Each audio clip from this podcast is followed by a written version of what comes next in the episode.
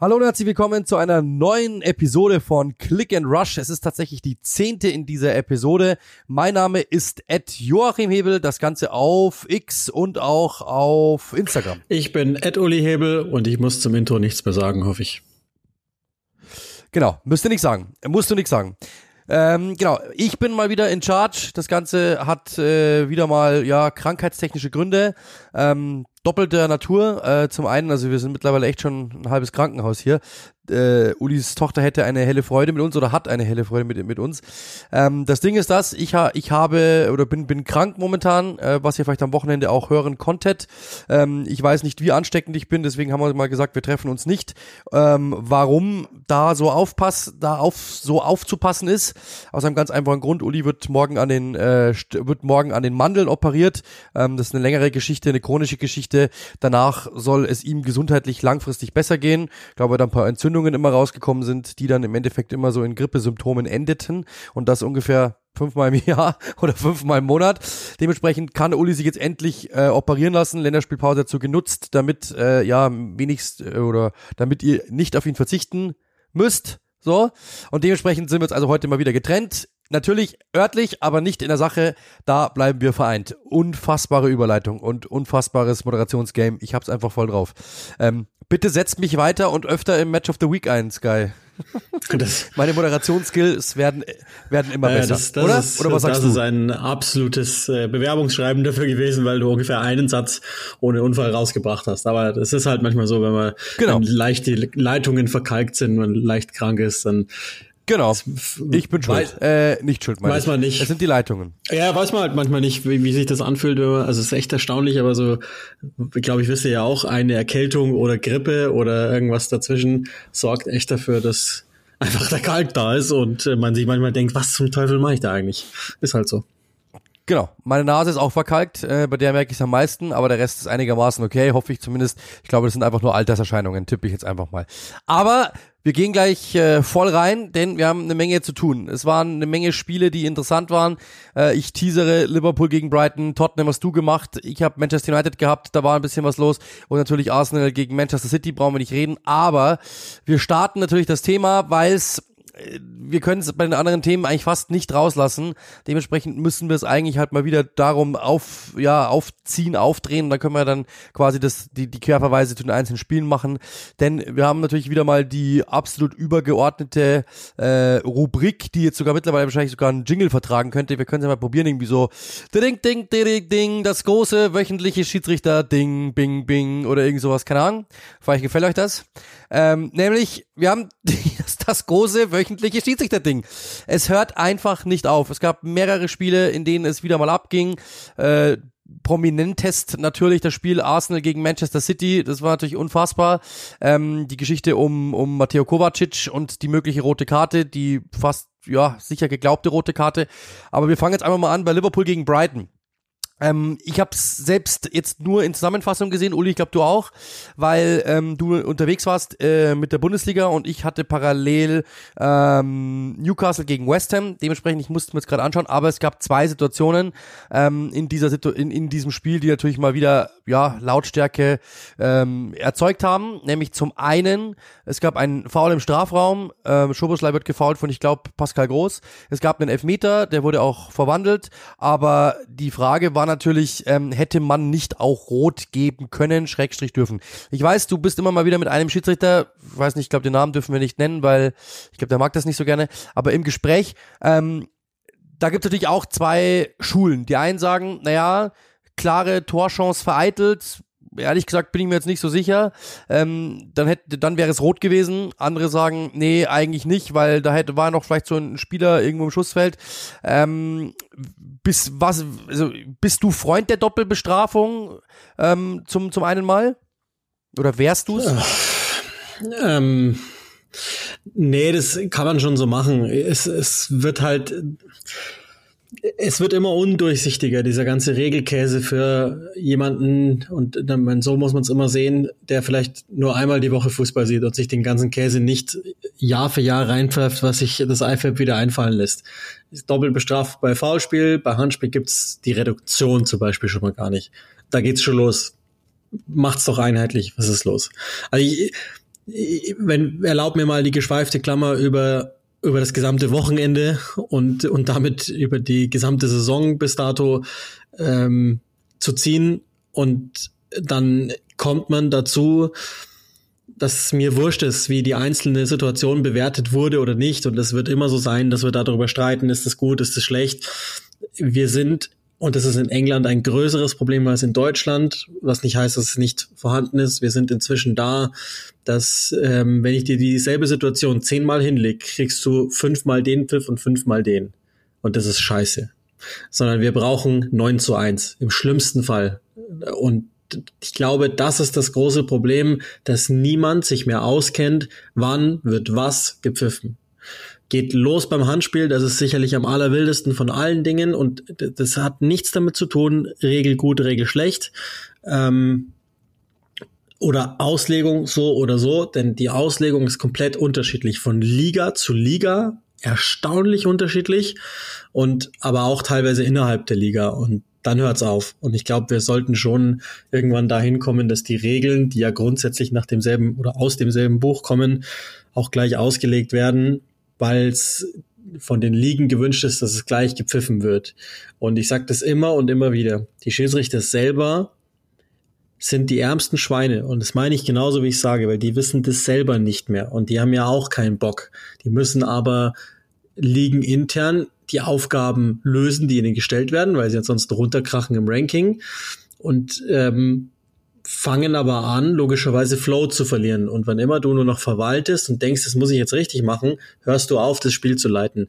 Und da ist ein großes, großes Problem. Ich habe auch nicht die Lösung parat. Wir können dann gleich mal drüber reden, was, was möglicherweise denkbar wäre oder wo Gründe liegen, dass es gerade einen äh, sehr stark zu erfüllenden äh, ja, ich weiß nicht, wie wir sagen so, die Krise und ein Delle, ein Bäcker, keine Ahnung, gibt, aber den, den, den gibt's aus meiner Sicht. Also ich habe wenig Zweifel, ähm, der Kicker hat es ja auch so geschrieben, ähm, in dem Kommentar, England hat ein Schiedsrichterproblem.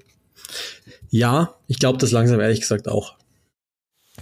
Ja, sehe ich auch so. Also ich persönlich bin jetzt kein Freund der Doppelbestrafung. Das Problem ist halt das, es gibt's halt und gab's immer wieder und das Problem ist dann natürlich auch, wie du sagst, du wirst immer, ich hatte letztens irgendjemanden, ich weiß nicht mehr bei welchem Spiel, habe ich, hab ich beim Spieler rausgeschrieben, Doppelbestrafung, äh, deswegen war er raus, ich weiß nicht mehr, ob es zweite Liga war oder Champions League, da siehst du immer schon, wie weit ich durcheinander komme, aber ähm, wie viele Spiele es waren in den letzten Wochen, aber ich weiß noch, dass ich es bei einem Spieler rausgeschrieben habe, der hat gefehlt, weil Doppelbestrafung, jetzt ist er wieder zurück. Ähm, und da ist halt der Punkt, äh, dass du, ich weiß nicht sogar bei Magdeburg einer, ich glaube, es war sogar zweite Liga, ähm, egal, auf jeden Fall, ähm, du hast da halt das Problem, wie du es eben sagst, dass du bei einem ist es dann so, beim anderen nicht und das ist eigentlich schon, das ist ja das Witzlose.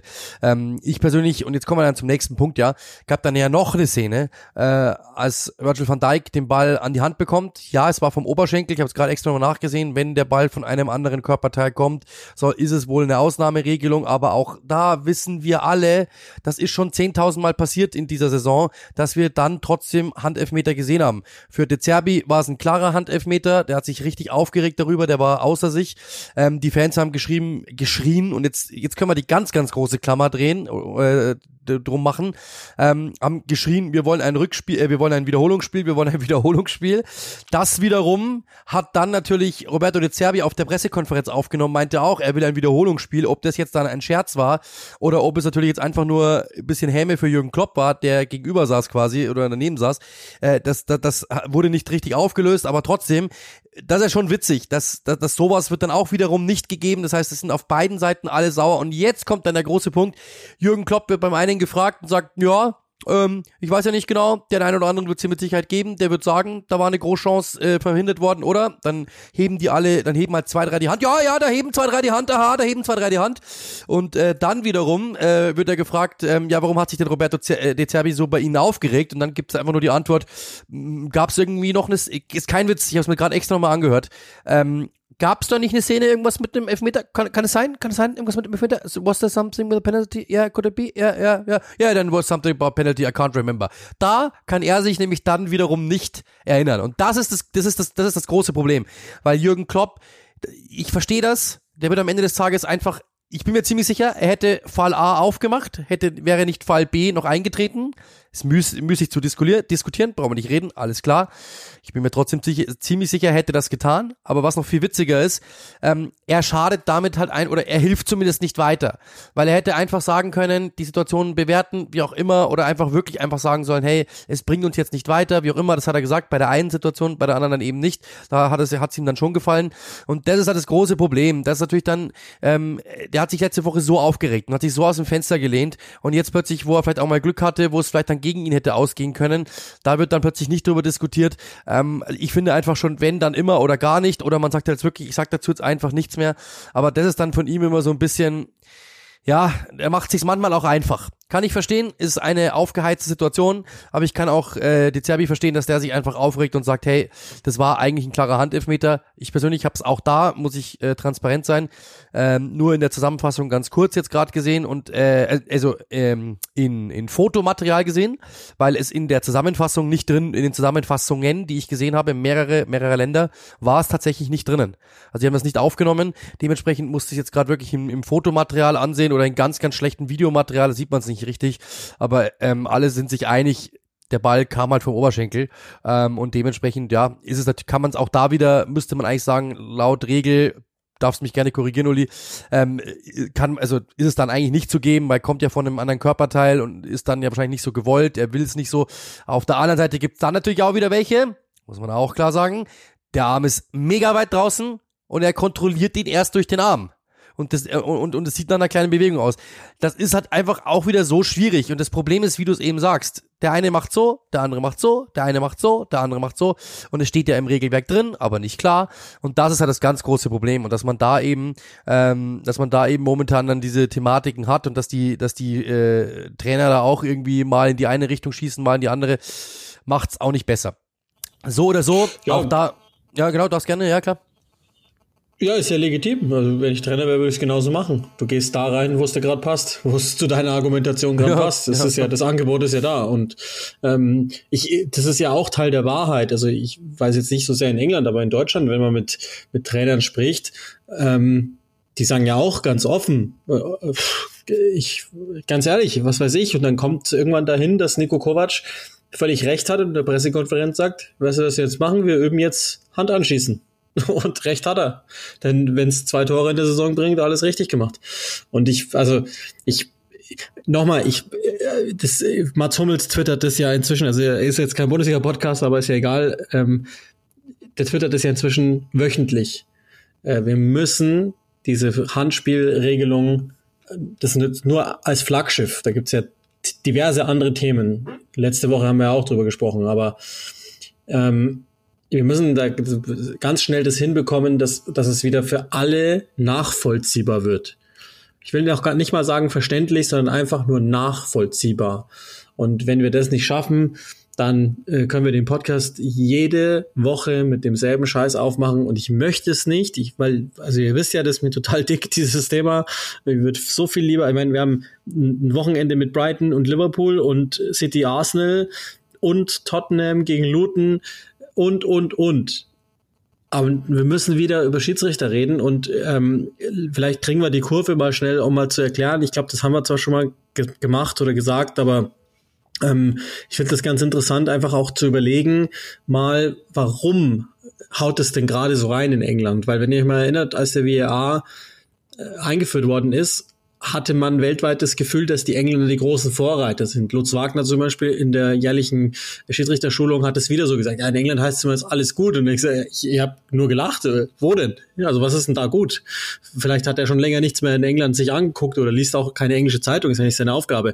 Aber ich habe ihn mal danach gefragt, warum er denkt, dass ähm, in England so ein Qualitätsschwund da ist, was die jungen Schiedsrichter betrifft. Und die Antwort, die er mir gegeben hat, die war recht einleuchtend aus meiner Sicht. Dass er gesagt hat, in England ist die Altersgrenze sehr viel höher und sie hatten jetzt einen Jahrgang oder Jahrgänge mit zwei, drei, vier richtig, richtig guten Schiedsrichtern, also namentlich Mike Dean, ich, ich weiß schon, da muss man jetzt den Raum lassen, damit ihr sagt, nee, der nicht. Äh, Martin Atkinson äh, und wie sie alle hießen.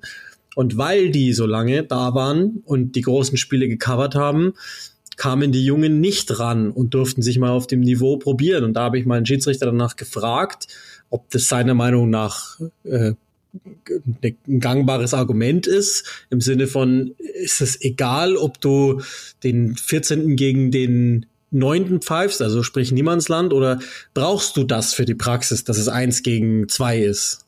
Und der hat mir gesagt, ja, selbstverständlich, das macht einen absolut relevanten Unterschied, wo du pfeifst, welche Auswirkungen das Ganze hat, etc. etc. Und ähm, deswegen ist es genauso, dass, dass vielleicht da einer der Fehler liegt, dass die jungen Schiedsrichter nicht so schnell in Verantwortung gekommen sind, äh, neben glaube ich, der Gemütlichkeit, der man sich hingegeben hat in England, weil man dachte, das läuft ja schon alles so mit dem VAR und wir machen das einfach so, wir gehen nur dann raus, wenn es was gibt, bla bla und jetzt reden wir nur über den VAR, ne? Das können wir ja weiterziehen. Also die, die, die einfach die Coronis zu haben als junger Schiedsrichter, sowas dann einfach mal zu lassen, das ist ja eigentlich die große englische Stärke gewesen, das stelle ich mir halt auch gar nicht so leicht vor. Ja, sehe ich genauso. Vielleicht können wir eine kurze, also kurzen Exkurs machen oder beziehungsweise die, den Querverweis. Ähm, das ist ja bei uns genau das Gleiche. Also ich meine, wenn ich jetzt halt die ganze Zeit ähm, Sheffield gegen äh, Luton machen müsste jede Woche, dann äh, würde ich natürlich mir in die Hosen machen, wenn ich plötzlich Manchester United gegen äh, Liverpool hätte oder so. Das ist ja ganz normal. Und ähm, es ist, aber selbst wenn man das, wenn man, wenn man das jetzt mal weglässt und wirklich einfach nur sagt, wenn ihr, ich stelle stell die Frage einfach anders, ähm, ist es ein Unterschied, ob du, ob du Luton gegen Sheffield kommentierst oder ob du Manchester United gegen Liverpool kommentierst. Auch das ist, ein, ist natürlich ein riesengroßer Unterschied, weil du natürlich weißt, ähm, du bereitest dich ganz anders vor, du bist äh, die ganze Zeit ganz anders motiviert, sei es in der Vorbereitung, sei es im Spiel, du bist ganz anders hellwach. Es gibt natürlich auch viel, viel mehr zu tun im Umfeld, weil es viel besser gecovert ist. Du musst viel mehr wissen. Und das ist bei den Schiedsrichtern ja auch so. Da ist dann bei Liverpool gegen Manchester United ist viel mehr Emotion drin, als wenn der 13. gegen den 14. spielt im Otto Normalspiel, ganz normal, ihr wisst, was ich meine. Ähm, die die Medien-Coverage ist ganz anders. Es gibt wahrscheinlich viel mehr Zweikämpfe, viel mehr her. Also äh, nur mal, aber das, vielleicht, vielleicht ist das ein Klischee, aber ich glaube, dass natürlich schon, schon da geht es um viel, viel mehr, sagen wir es mal so. Ähm, und, und der Druck ist ganz, ganz anders. Und du weißt auch, die ganze Welt schaut drauf und dann hast du natürlich mehr Druck und so weiter.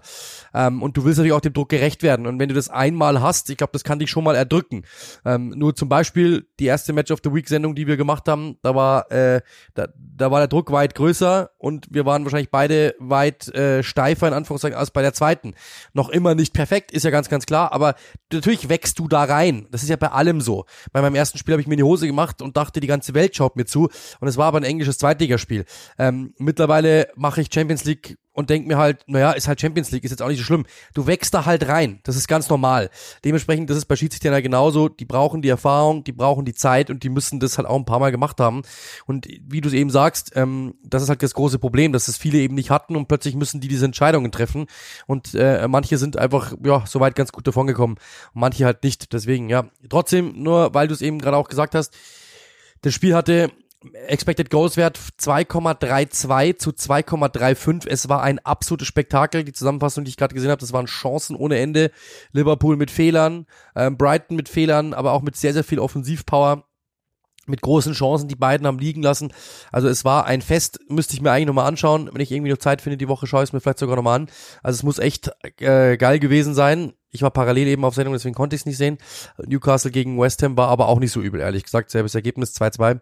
Insofern ähm, alles okay. Aber dann sind wir da ja auch äh, vollkommen einer Meinung. Ich lasse dich jetzt trotzdem nicht raus, weil es eine Situation natürlich noch gab. Ähm, aber das, dann, das ist dann auch die Klammer zum nächsten Thema, das wir dann anreißen, weil, und da, glaube ich, sind wir uns alle einig. Also ich habe gestern, wir haben es ja gestern, äh, wenn ihr ähm, es mitbekommen habt, bei Rondo TV ähm, das Ganze mit Flo Blügel und mit Benny Grund wieder angeschaut. Ich bin zur zweiten Halbzeit erst gekommen, zweiten Hälfte erst gekommen und ähm, habe es dann gesehen, die Situation oder die Situationen von Kovacic gegen Oedegaard respektive gegen Rice ähm, und da finde ich, das ist dann schon schon frech. Also das Michael Oliver, Uli, ich glaube, wir kennen ihn beide, ist ein Hardliner, der pfeift eher selten. Dann gibt's auch noch diese Regel oder zumindestens gibt's immer wieder das Gerücht, Schiedsrichter sollen in der ersten Viertelstunde jetzt nicht gleich rot zeigen, hätte er hier aber ehrlich gesagt machen können. Das eine war eine, es gab zwei Zweikampfsituationen ähm, bei Arsenal gegen Manchester City eben. Ähm, Kovacic bei der ersten Situation dachten viele, da könnte er schon rot zeigen, glatt. Hat sich dagegen entschieden, obwohl er klar, dort den Knöchel trifft, ähm, hat er sich dagegen entschieden. Spätestens bei der zweiten hätte er zweimal gelb geben müssen und damit wäre Kovacic Minimum, also hätte er hätte Minimum Gelbrot sehen können.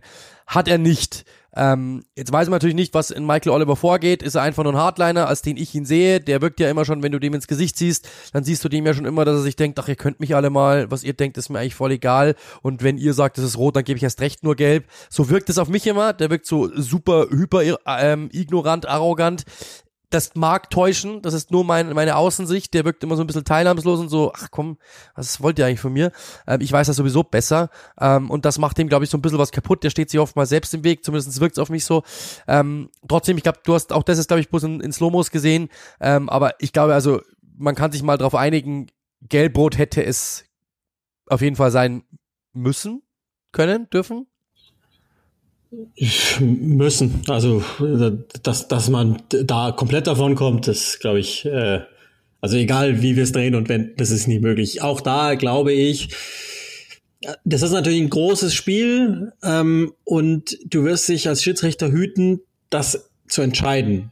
Also du möchtest, glaube ich, so gut es geht, weg von dem Platzverweis, wenn es nicht irgendwie sein muss. Das Problem ist, es muss halt sein. Und äh, da glaube ich, äh, gibt es jetzt nicht so viel darüber zu diskutieren.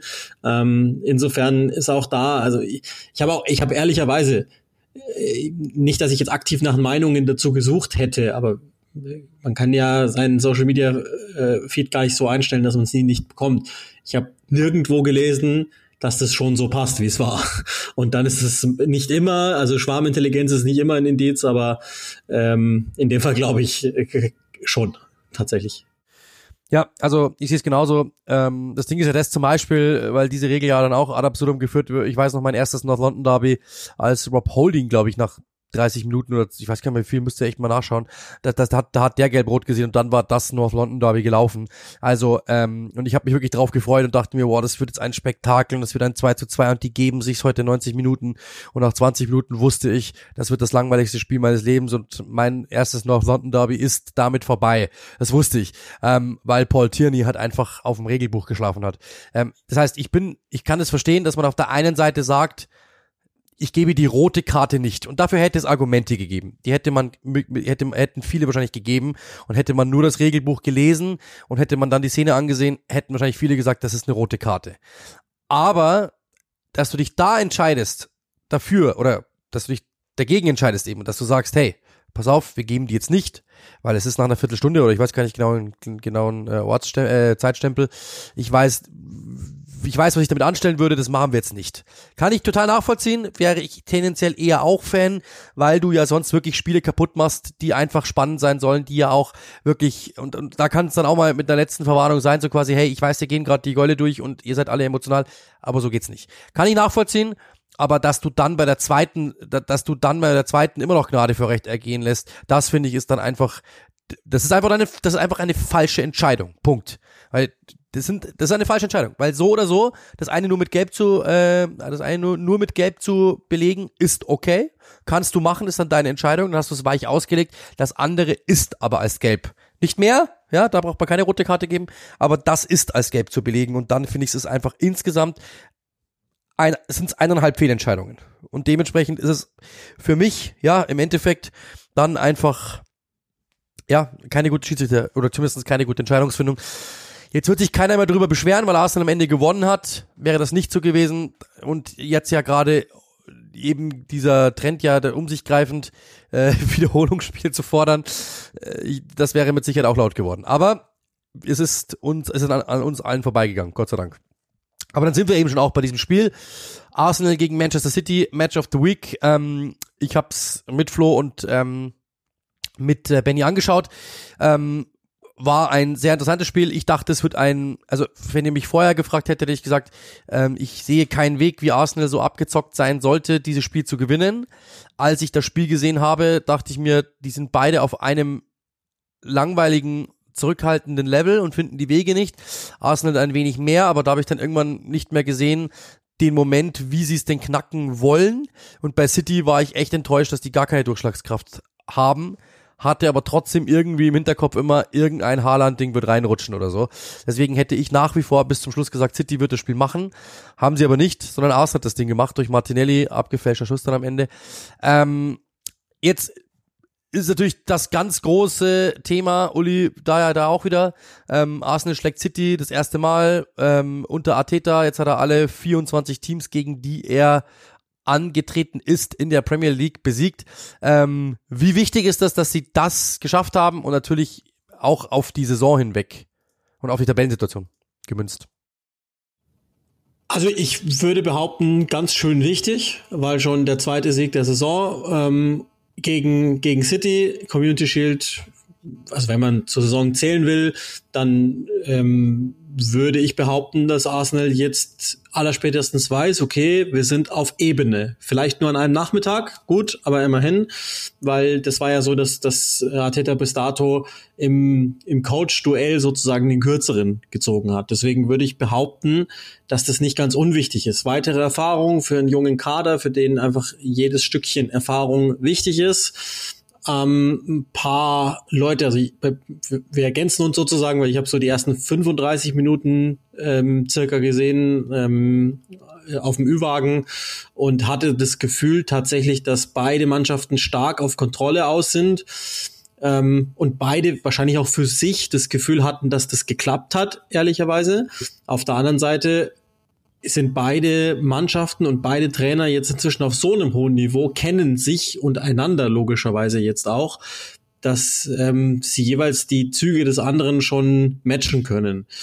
Was ähm, von erstens erstaunlich hohem Niveau zeugt, zweitens aber dafür sorgt, dass das Spiel insgesamt jetzt kein ähm, Shootout wird. Ja, es ist, es ist dann auch in der Natur der Sache, aber ähm, dass dann Arsenal so ein Spiel am Ende gewinnt, das ist neu und wenn diese Qualität bleiben würde, dann wäre das, wäre das natürlich besonders. Bei City, das ist ja auch erstaunlich, ne? Zweite äh, Niederlage in Folge in der Liga, erstmal seit Ende 2018 wieder der Fall, wo sie, wo sie ein bisschen geschlampt haben. Wir haben ja schon gesagt, die, die Frühform ähm, des Augusts, wo sie jedes Spiel gewonnen haben, das ist jetzt damit schon mal egalisiert, was ja, was ja auch schon mal für die Liga in Sachen Spannung wichtig ist. Aber ähm, alles in allem würde ich jetzt schon mal behaupten, ohne es jetzt zu hoch hängen zu wollen, das ist ja, sind am Ende drei Punkte, aber die drei Punkte werden dafür sorgen, dass Arsenal für sich weiß, yo, wenn wir das alles richtig machen, dann geht was.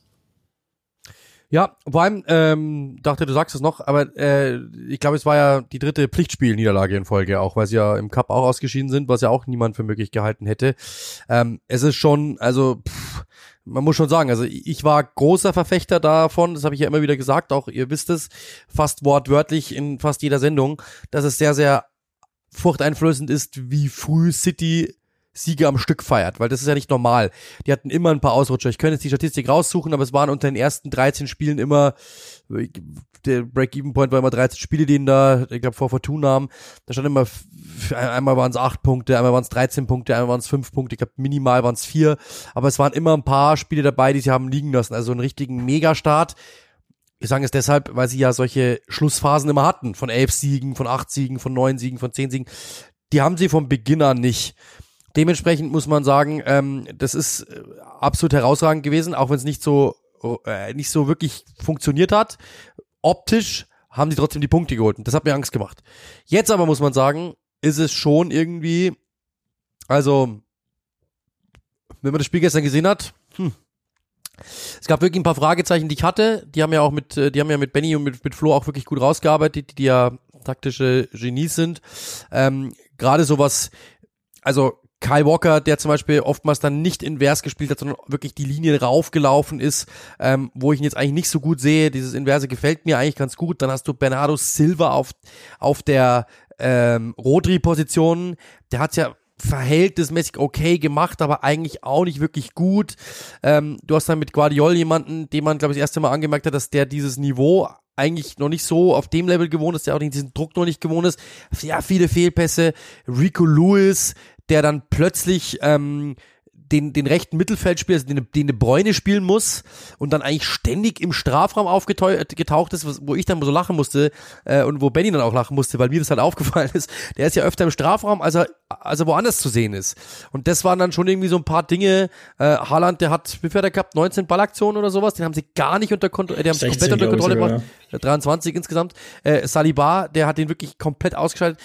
Ähm, Foden, dabei bleibe ich, das ist ja, der, der, der, der fällt ja nicht ab. Aber er hat die Veranlagung, ein herausragender Spieler zu sein in, in jeder Mannschaft. Und er schaut, ich habe immer das Gefühl, er schaut zum Nebenmann und denkt sich, ach so, du spielst heute ein 2,0 Spiel, dann mache ich jetzt auch nicht die Eins, das passt schon. Sondern er lässt sich immer so einnorden vom Rest des Teams. Und das ist, kommt dann auch zu, obwohl er gestern noch einer der besseren war. Aber insgesamt war das einfach nicht Manchester City. Ähm, also Flo meinte, glaube ich, gestern so auch so sinngemäß klassisch wieder übercoacht, würde man sagen. Einfach zu defensiv. Ja, du hast jetzt einfach halt, ähm, du wählst mittlerweile ja, das haben wir auch schon mal besprochen, aber das haben wir gestern ganz gut zusammengeführt.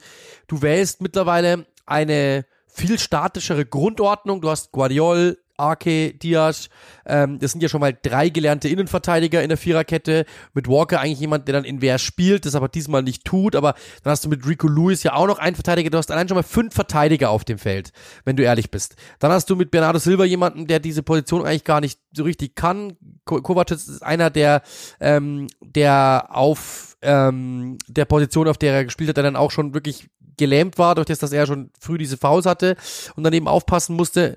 Ähm, also das heißt, du, die, die ersten, äh, die ersten, die ersten zwei Reihen sind ja eigentlich schon mal irgendwie gehandicapt gewesen. Der eine durch die Positionsverschiebung, der andere durch die taktische und insgesamt war, war das Ganze einfach sehr statisch und sehr äh, vorsichtig glaube ich, ist, ist ein gutes Wort. Und das ist ja, das mag ja sein, ähm, dass du als Guardiola sagst, Ateta wird wissen, was ich vorhabe, deswegen mache ich was anderes. Aber es war nicht sehr kreativ, ehrlich gesagt, finde ich. Ähm, ich glaube, es war immer wirklich die Hoffnung, dass irgendwie was durchrutscht. Ähm, ist jetzt auch nicht schlimm. Also ist jetzt, ist jetzt nicht schlimm. Ich glaube, kann, man kann es ja verstehen, dass man als Trainer vielleicht sagt, boah, ich will einfach kein Risiko gehen. Wir sind momentan nicht stabil. Wir haben Rodri nicht dabei. Wir haben De Bruyne nicht dabei. Wir passen jetzt ein bisschen auf. Ich persönlich finde jetzt im Nachhinein Rico Lewis im Mittelfeld, Bernardo Silva als Rodri-Ersatz. Ähm, jetzt ist natürlich mit, mit der wunderschönen Hindsight kann man jetzt sagen, das war doch klar, dass das nicht funktioniert. Und ehrlich gesagt, ich finde es auch bezeichnend, dass du mit Matthäus Nunes, ja, der ist jetzt gerade erst mal ein paar Wochen da, okay, aber dass du dich nicht traust, den da reinzuwerfen und dann halt lieber sagst, ähm, ich nehme Rico Lewis ins Mittelfeld ähm, und lass Walker die Linie rauf und runterlaufen, was einfach nicht sein Ding ist, muss man auch sagen. Der ist ja erst da richtig Weltklasse geworden, als er invers wurde. Ähm, das waren einfach so ein paar Dinge, die für mich einfach nicht zusammengepasst haben, die vielleicht auf dem Blatt Papier erstmal Sicherheit geben und ja, hätte ja, wäre ja auch fast mit einem 0-0 ausgegangen, dann hätte man sagen können, äh, das eine Ding hat uns gefehlt. Aber insgesamt ist es einfach in die Hose gegangen, muss man ganz klar sagen. Sie haben dieses Spiel verloren. Und ähm, uns wurde gestern die Frage gestellt, weil das Tor ja passiert ist, langer Ball Party, Tomiaso legt auf Havertz ab, Havertz auf äh, Martinelli und der schießt. Also ist bei Pep Guardiola, hat Pep Guardiola, also hat ähm, Mikkel Arteta weil die vier Spieler eingewechselt hat, hat er den Sieg eingewechselt. Und ähm, das habe ich die Frage ich weitergegeben, weil es ja eine witzige Frage war eigentlich von einem von von einem äh, User auf äh, Twitter ähm, und warum dann eben die Frage nicht gibt, so quasi hat hat ein Trainer nicht die Niederlage ausgewechselt oder so, so warum warum immer nur dieser Satz gewählt wird und wir sind dann gestern zu der Formulierung gekommen, die richtig ist. Äh, da hat Flo dann lachen müssen, als ich das gesagt habe. Guardiola hat die Niederlage aufgestellt, wenn man ehrlich ist. Also das jetzt, jetzt klingt so, als wäre es von Anfang an nicht möglich gewesen zu gewinnen. Das meine ich damit nicht. Aber ich glaube, man hat sich im Endeffekt dann schon selber geschadet und man hätte es ein bisschen progressiver angehen können. Weil, das muss man auch sagen, und das weißt du ja auch, Uli, Arsenal mit Jorginho, mit Ketia, mit Trossard, der verletzt ausgewechselt werden musste, Marti Saka nicht im, Saka nicht im Kader, Martinelli gerade wieder fit für 15 Minuten, hinten ist noch nicht alles sicher, Raya hat ein paar Mal, also Arsenal ist ja auch alles andere als stabil. Ja, ähm, ja, also zur Ehrenrettung vielleicht nochmal zu City. Ähm, ganz kurz und dann, dann gehe ich gleich zu Arsenal über. Ähm, Guardiola hat es ja insbesondere im EFL Cup nach dem Ausscheiden recht clever gemacht. Ich sage, was interessiert mich der EFL Cup? Da verschwende ich doch so, also sinngemäß jetzt nicht kein, kein wörtliches Zitat, da verschwende ich jetzt nichts, wenn ich eh kaum den Kader zusammenbekomme. Ähm, hört sich erstmal nett an, ist auch clever gespielt, ist aber natürlich, wissen wir, nervt ihn total und ähm, er nimmt diesen Wettbewerb durchaus ernster als der Rest der Liga zum Beispiel.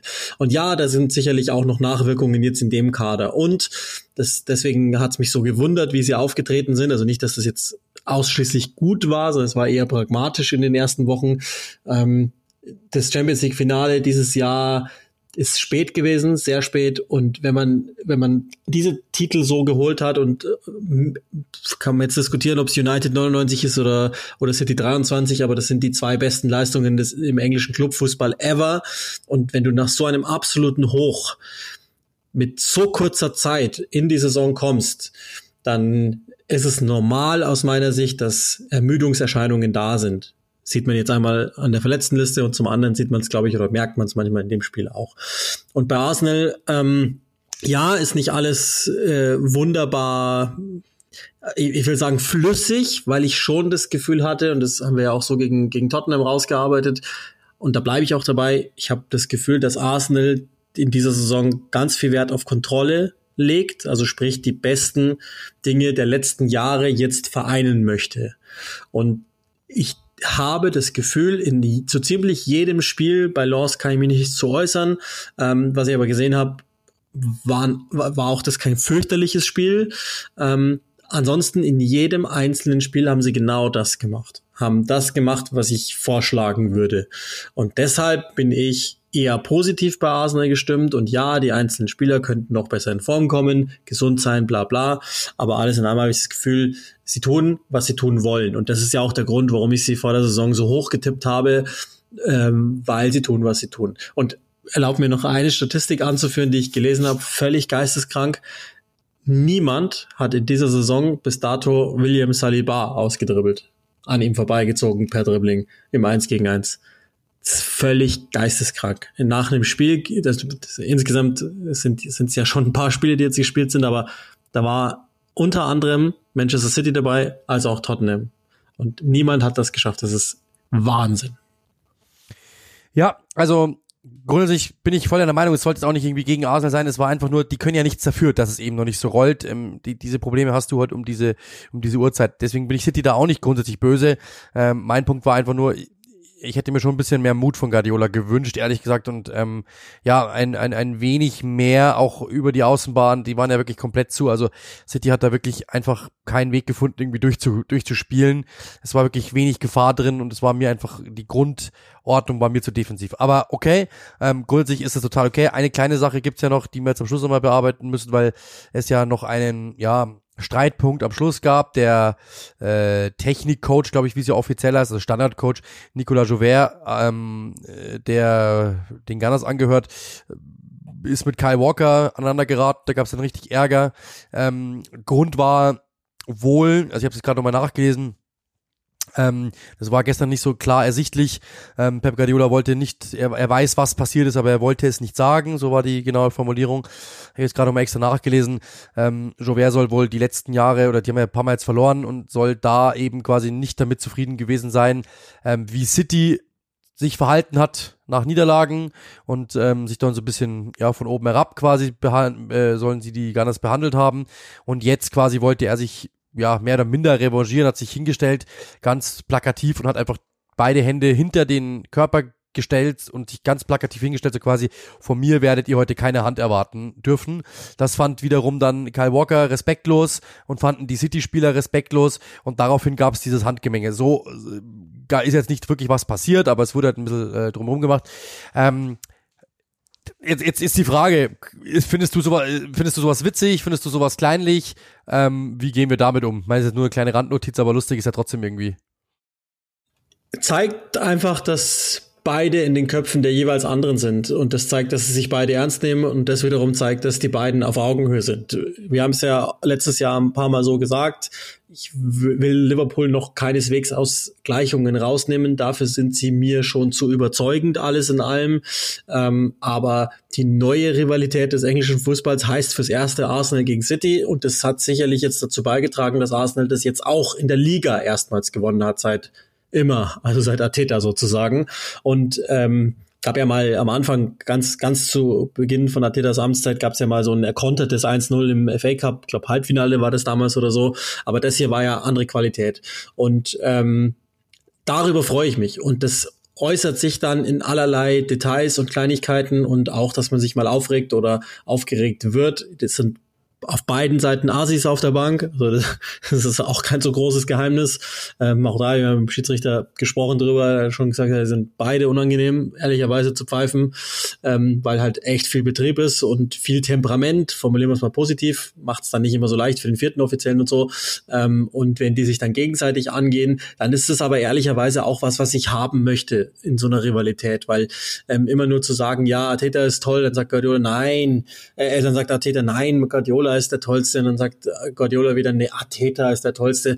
Das ist langweilig und ähm, das wird einem nochmal klar, wenn man äh, eine gewisse Dokumentation anschaut über den gewiss besten Fußballer, den es jemals gab und den tollsten, dann wird einem nochmal klar, wie er kommt auch vor in der Doku, ja, stimmt. Aber dann wird einem nochmal äh, explizit klar, wie fesselnd diese äh, Rivalität damals Wenger-Ferguson zum Beispiel war oder Arsenal-Manchester oder Liverpool-Manchester oder ganz wie es haben wollte, einfach mit so, so richtig, dass man das Gefühl hatte, es könnte zum Äußersten kommen. Und das wollen wir doch irgendwie auch sehen. Und wenn sich das dann, also ich sollen sie jetzt nicht auf die Schnauze hauen, das will ich nicht, logischerweise, das, das ist Unsinn, aber ähm, wenn man sich äh, auf dem Platz alles gibt, und dann ist, dann habe ich da immer große Freude dafür. Und ich glaube, das ist auch letztlich das Mindset, das man braucht, um dann wirklich am Ende ganz oben zu stehen, dass man sich ähm, kompetitiv zeigt, sozusagen, mal den Ellbogen ausfährt, wenn es sein muss.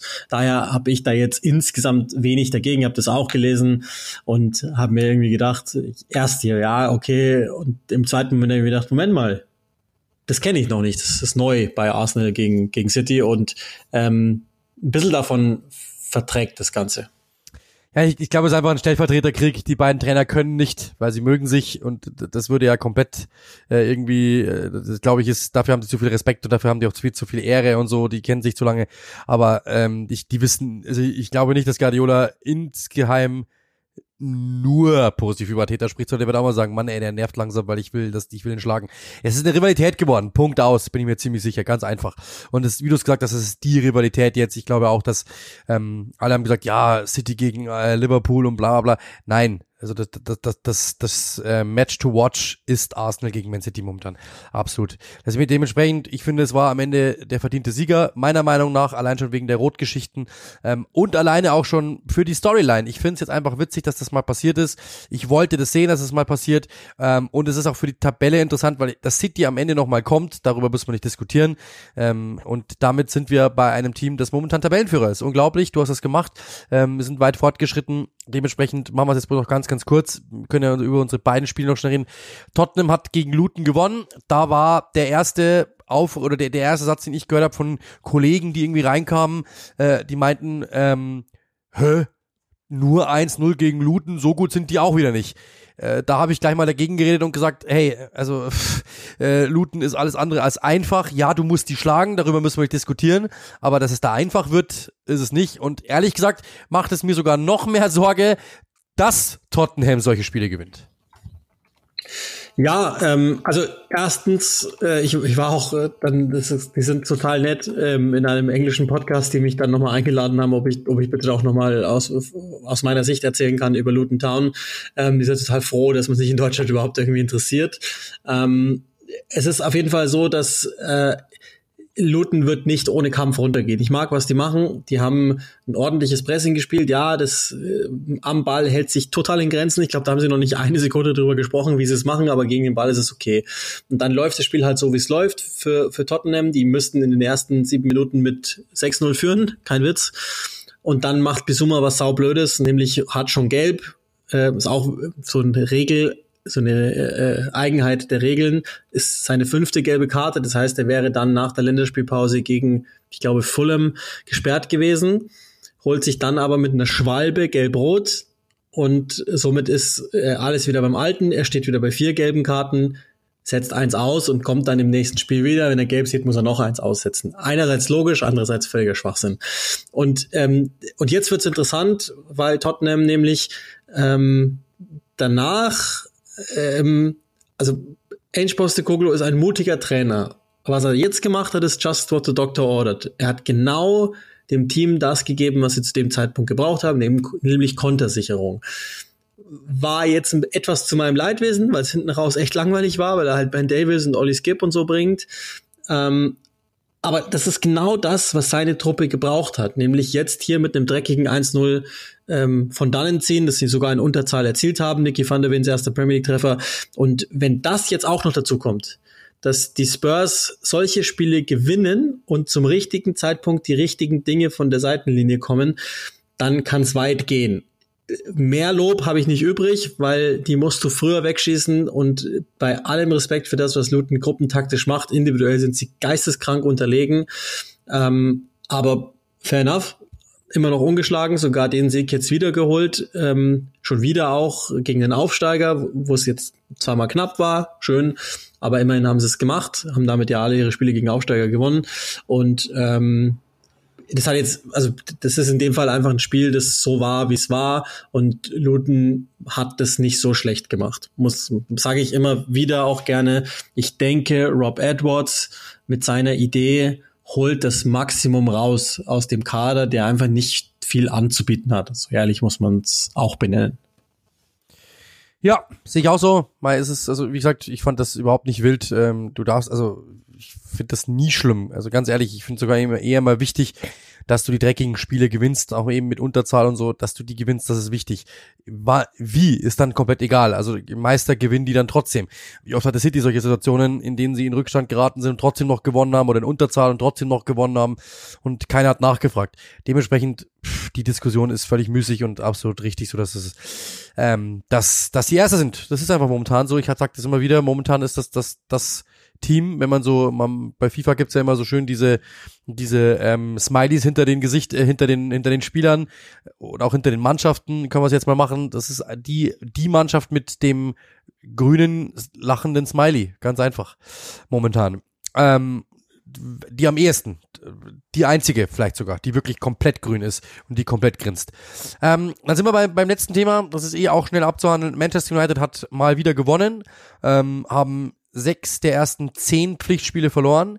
Ähm, ist erstmals seit 86 wieder. Damals wurde Ron Atkinson dann entlassen, es kam Sir Alex.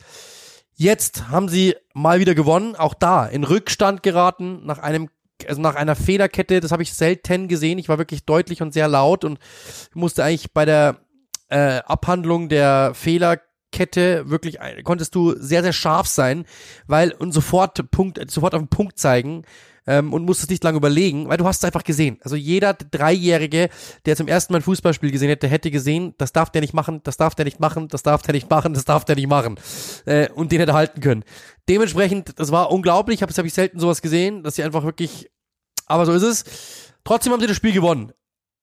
Ist United damit aus dem Schneider? du Tor, niemals. Nee, ähm, ich, ich glaube nach wie vor, wenn, wenn Tenach das nächste Champions League-Spiel verlieren sollte, wird's richtig eng und dann wird's dann wird's genauso unangenehm, wie es immer war. Ja, sehe ich genauso. Ich habe trotzdem natürlich noch, ähm, das habe ich während dem Spiel auch sagen müssen, weil ähm, das hat wirklich schon auch teilweise verklärt. Also er hat zum Beispiel ganz, ganz gut zusammengefasst. Ähm, er hat gesagt, dass ähm, sie viele Dinge richtig machen, 90 Prozent der Dinge richtig machen, 10 Prozent machen sie falsch und da sehen sie einfach in diesen Phasen nicht aus wie ein Team. Da bricht alles auseinander. Da ist jeder nur noch er selbst. Und das müssen sie besser machen. Sie müssen immer ein Team sein. Sie müssen konstant sein. Und das ist genau richtig. Wirklich, es trifft auf den Punkt. Ich habe mir ein paar Zahlen rausgeschrieben. Die beiden Spiele, ich habe davon ja eins gemacht in der Champions League. Aber gegen, gegen Crystal Palace, 77% Ballbesitz. Das ist der höchste Ballbesitzanteil unter Ten Hag. Ja, ich weiß, ich bin auch kein Freund von purem Ballbesitz, das bringt ja nichts. Trotzdem, 19 zu 8 Torschüsse, Expected Goals 1,3 zu 0,9. Jetzt kann man ja sagen, die hätten ja 1-0 gewinnen müssen. Das wäre statistisch ganz super einfach. Ja, aber wenn man jetzt einfach sagt, es wäre ein 1-1 gewesen, es wäre ein 0-0 gewesen, whatever. Sie verlieren das Spiel 0 zu 1. Warum? Weil Joachim Andersen einfach einmal in seinem Leben einen Ball trifft, wie er ihn nie wieder treffen wird. Bei 0-0 hätten alle gesagt, enttäuschend, aber die, den Rotstift hätte niemand ansetzen können. Dann geht's weiter gegen Galatasaray sie sind besser im Spiel, sie gehen zweimal in Führung, Heuland macht ein Riesenspiel, trifft zweimal, trifft dreimal sogar, eins wurde aberkannt, ähm, was auch zu Recht aberkannt wurde, aber trotzdem ist wurde aberkannt, ähm, und machen dann halt zwei katastrophale Fehler, durch Onana, durch Amrabat und im Endeffekt verlieren sie das Spiel 2 zu 3. Ähm, und dann sagen natürlich alle, wenn es zusammenkommt, ha, die haben zweimal ein Stück verloren, das ist ja unfassbar in einer Woche, das ist ja so schlecht. Ähm, ich, ich kann natürlich verstehen, dass man auf den ersten Blick das so werten muss, aber diese einzelnen Spiele sind ja jetzt nicht 90% Mist und sie machen 10% richtig, sondern es ist schon noch, sie machen schon noch viel richtig, aber sie sind momentan halt ungefähr auf des Gegners Niveau und die Fehler machen es dann so, schlecht, dass sie die Spiele verlieren. Das muss man ganz klar sagen. So ist es in der Tendenz eher. Ja, wir alle wissen, das ist Manchester United und die müssten weit besser sein als der Gegner. Und das ist das Problem. Aber da müsste er sie hinkriegen. Durch das, dass die halt jede Woche wieder eine gewatscht bekommen und durch das, dass das Medienecho jedes, jede Woche wieder ist, weil Chelsea ist jetzt momentan wieder so ein bisschen am Aufwind, so leicht, ist es zumindest nicht mehr katastrophal, sondern die entwickeln, die fangen langsam an, die ersten Blüten zu tragen, so ganz langsam. Da kannst du jetzt nicht mehr draufhauen und sagen, alle, alle sind bescheuert dort. Langweilig, ein großes Team erwischt dann immer. Und natürlich, die Zahlen sind ja, brauchen wir nicht reden. Also wenn du sechs, sechs der ersten zehn Spiele verlierst, äh, also wir haben letztes Jahr waren zwei weniger und da haben alle schon gebrüllt. Also das heißt, natürlich ist es, dann gibt's jede Woche ein neues Thema. Aber das spielt ja alles irgendwie zusammen. Der Druck von außen, die Themen, Sancho, Maguire, dann hat Evans spielen müssen, dann Granacho, dann natürlich Greenwood, dann hast du gesagt Anthony, du hast halt lauter Ma Martial, du hast so viele Themen, so viele Spieler, die nicht funktionieren, dann ist der eine raus, dann kommt der andere, Casemiro, Onana, es funktioniert alles noch nicht, Onana muss den Aufbau machen, plötzlich ist dann das und das, plötzlich ist das, Amrabat ist plötzlich neben Casemiro, Linksverteidiger ist weg, du hast so viele Themen, jede Position einzeln hat momentan eine, eine Problembeschreibung. Und insgesamt passt es einfach nicht zusammen. Du musst aber sofort wieder ins Spiel reingehen und kriegst dann erstmal eine gewischt, weil du wieder einen Fehler machst. Also natürlich, ja, auf der einen Seite sage ich komplett, das ist viel zu wenig, was Manchester United rausbringt. Auf der anderen Seite ist es jetzt auch nicht, ähm, dass die sich ergeben und jedes Spiel verlieren und, und man bei jedem Spiel sagen muss, was haben die denn da gemacht? Sondern das Traurige ist ja, dass man erkennt, dass es gar nicht so übel ist und dass der Kader gar nicht so übel ist und dass sie, wenn es läuft, gar nicht so übel wären, aber anstatt, anstatt dass sie oben das Sahnehäubchen drauf machen und die Kirsche noch oben drauflegen, hauen die den ganzen Kuchen weg. Und das ist ja das große Problem, dass es eben, dass es in den, in den, dass es in den äh, 50-50 Situationen, dass sie sich das Kartenhaus komplett selbst ein, einhauen und zwar mit dem, mit dem großen Arsch und nicht irgendwie mit Vorsicht agieren. Und das ist das große Problem. Team, was heißt das immer? Toll, eine andere macht's. Zwei Personalien vielleicht noch am Ende, das kann, kann man im Newsblog abhandeln, aber damit wir sie drin haben. Jared Bowen, West Ham langfristig verlängert, Ollie Watkins, Aston Villa langfristig verlängert. Bomben wichtig. Ähm, ich glaube, recht viel muss man dazu gar nicht mal sagen ansonsten. Ja, genau.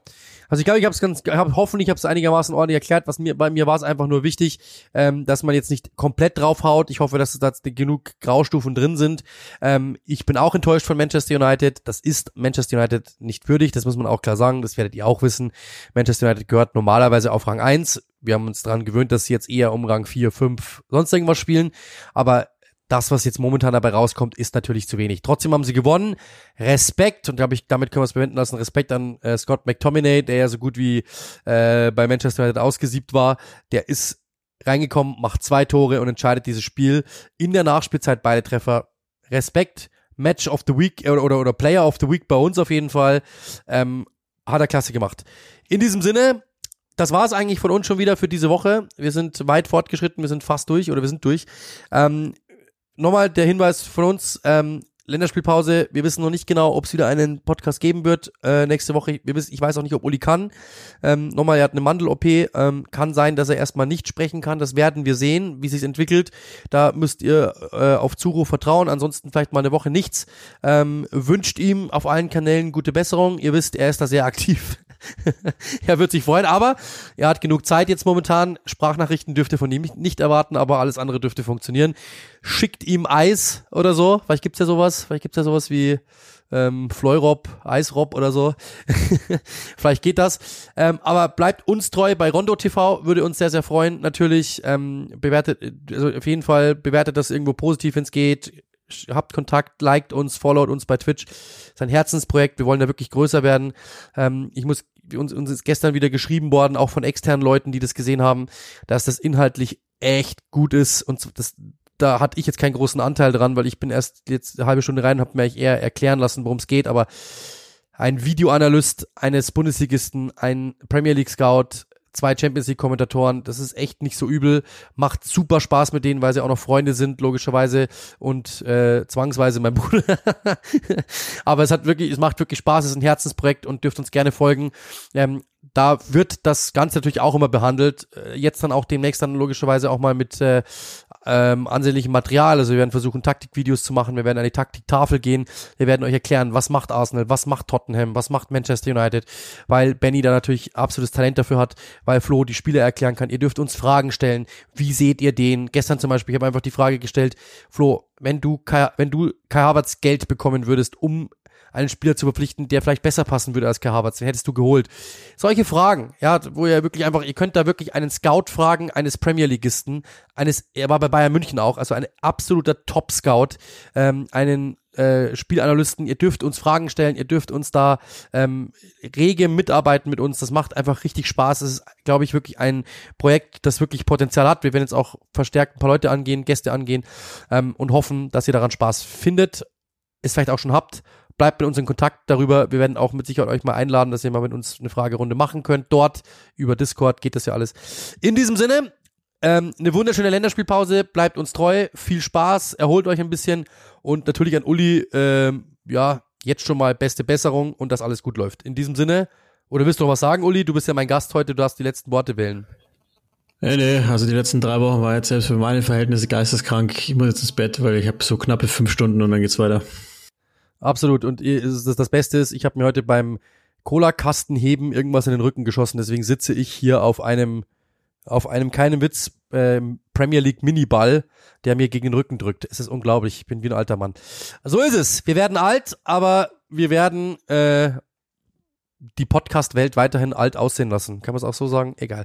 In diesem Sinne, schöne Länderspielpause. Cheers.